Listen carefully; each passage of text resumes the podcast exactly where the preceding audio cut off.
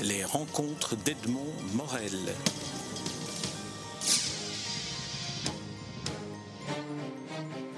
Stéphane Garlier, nous nous rencontrons à, Shanghai, comme euh, nous avons rencontré euh, Corinne Brickman déjà et euh, Philippe Nayer, le, délégué de la communauté française de Belgique. Alors vous, vous êtes un des lecteurs, vous êtes basé à Wuhan et les questions sur lesquelles j'aimerais que, que vous réagissiez sont des questions qui porte sur la littérature belge, le contenu de la littérature belge et ce que cela apporte à vos étudiants.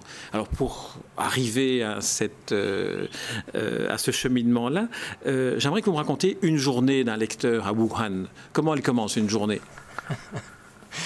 Eh bien, ça dépend des journées, évidemment. Une journée où vous allez enseigner, évidemment.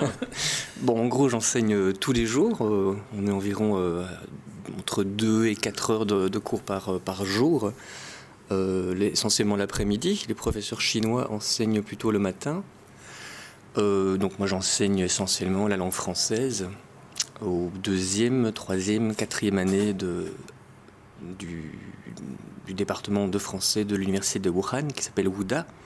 Et j'enseigne également aux, aux, aux, étudiants, chercheurs, comme on les appelle, les Master 1. Donc en fait ils sont encore dans l'ancien système, c'est-à-dire qu'ils ont 4 ans de, d'études comme auparavant chez nous, une sorte de licence et ensuite deux ans de master. Euh, donc je, pense que les, cours que je donne sont ceux que tous les lecteurs euh, envoyés par Wallonie-Bruxelles International donnent, essentiellement donc des cours de français, euh, de FLE comme on dit, français langue étrangère, et en effet un peu de cours, on essaie de, de, développer au maximum l'enseignement de la littérature belge et la civilisation aussi francophone de Belgique. Euh, donc ce cours que je donne de littérature belge vient de commencer il y a, euh, il y a deux mois et c'est la première fois qu'un un tel cours est donné euh, à Ouda, puisque c'est la première fois aussi qu'il y a un lecteur à Ouda. ça fait un, an que je suis là-bas. Et donc ça a été un petit peu, je ne vais pas dire difficile, mais enfin il faut essayer de d'amadouer ou d'apprivoiser. le, le, mot est peut-être mal choisi, mais de, voilà, de se faire euh, bien accepter par euh, le département et d'essayer d'avoir un peu la, confiance de nos collègues et du chef du département. Je crois qu'il nous observe aussi un peu, voir comment on fonctionne. Et donc, Quelle est la raison pour laquelle cette euh, ville-là a été choisie et cette université-là a été choisie? Ça se, passe, ça se passe comment le processus qui vous a conduit là, enfin qui, a conduit cette université à faire partie du réseau? En fait, moi j'ai été le premier lecteur envoyé en Chine en 2006 euh, oui, exactement 2006. C'est moi qui ai ouvert le poste de Corinne, en fait, à l'Université des langues étrangères à Peihai, euh, à Pékin. Une université qui s'appelle Peihai. Et donc je suis resté là trois ans. Et ensuite, euh, bah, c'est Corinne qui a, pris, qui a repris le, poste. Et pendant mes trois années à Pékin, on a ouvert le poste de Shanghai, à Fudan. Mon collègue Gaëtan en parlera dans un instant. Et il y a un an, on a donc décidé d'ouvrir Wuhan. Et donc je suis revenu, j'ai repostulé. Ça, ça en quelque sorte l'ouvreur de, de, voies et de nouveaux postes. Je suis un ouvreur de postes, en effet. Et euh, donc, moi, je suis revenu en Chine parce que j'avais appris, par ailleurs, qu'on allait ouvrir un, poste à Wuhan et mon épouse est chinoise. Euh, donc voilà, ça faisait de, de, bonnes raisons de revenir vers la Chine et vers mon amour pour la Chine. Et donc voilà, on est, on est, on est donc euh, installé là depuis un an et on, est, on y est certainement pour quelques années.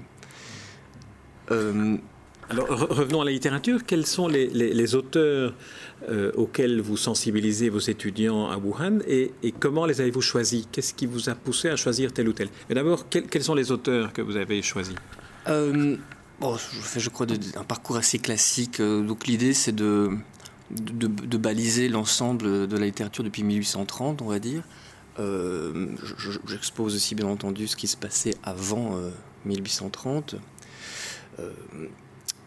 Alors pourquoi, euh, enfin quels auteurs donc euh, de Coster euh, évidemment, Lemonnier, Materlin, Verhaeren, et j'en suis là. Donc pour le moment je, suis dans le, je termine le 19, le 19e siècle.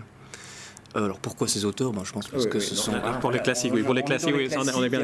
mais, qu'est-ce que qu'est-ce que qu'est-ce que vous dites par exemple aux Chinois de Verhaeren, pour prendre un exemple, ou de Lemonnier dont on célèbre euh, le 150e anniversaire euh? Voilà, moi j'essaie de, choisir une sorte de, parcours thématique. J'essaie de, montrer comment la littérature belge a un rapport particulier à la langue à la langue française.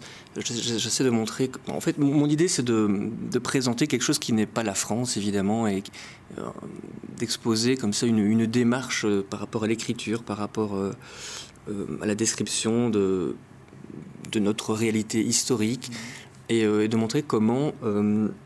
Bah, qu'est-ce que, ça fonctionne essentiellement différemment de, des repères français que la plupart des étudiants peuvent avoir? Donc montrer ce côté euh, irrégulier euh, hein, de la langue, le, goût pour la langue baroque, un peu carnavalesque. Euh, et donc ça c'est un, aspect, je crois, qui sert un peu de fil conducteur. donc voilà, bah, pour, pour Verhaeren notamment, j'ai montré ce texte, Les vieux maîtres, ce, poème extrait de, de nos flamandes qui, voilà, Verhaeren, on, le considère comme un être symboliste. Donc je montre que voilà, au début de sa carrière, il était plutôt naturaliste. Donc j'essaie aussi de montrer que chez nous, euh, bah, par exemple, naturalisme et symbolisme sont étroitement liés et ne sont pas dans une opposition, une rupture comme en France. Et donc aussi de montrer que derrière les mots se cache une réalité différente. Donc derrière le mot naturalisme, bah, ça fonctionne pas trop comme, euh, comme ce qui se passe en France. Donc encore une fois, montrer que derrière la langue se cache, derrière la langue française, euh, bah déjà on pourrait peut-être parler de langues françaises au pluriel et que celle de, Belgique n'est pas tout à fait la même, même si euh, je remontre aussi qu'on parle français en Belgique depuis plus longtemps qu'en France, bien souvent, et qu'il y a donc une réalité culturelle qui se cache derrière la langue.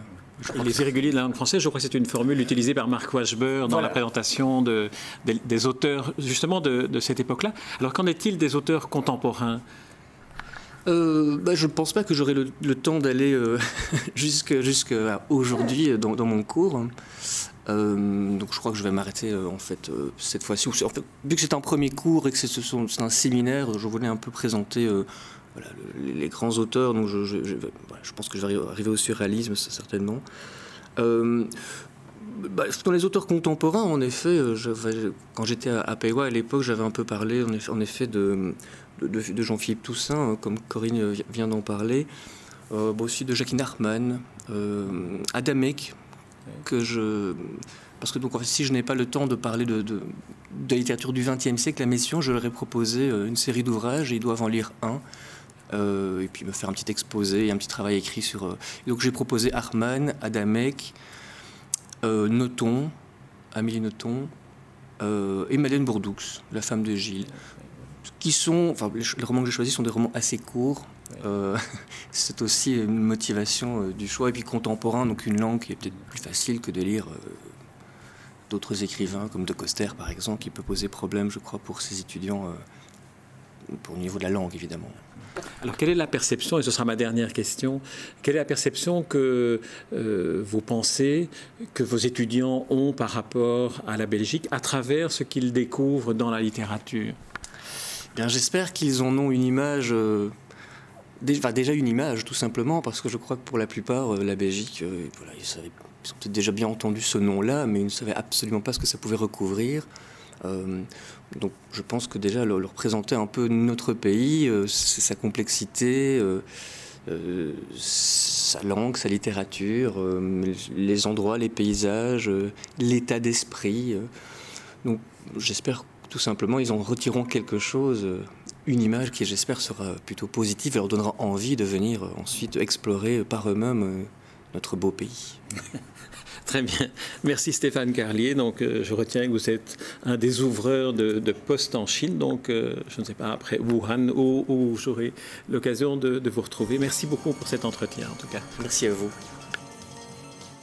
Les rencontres d'Edmond Morel.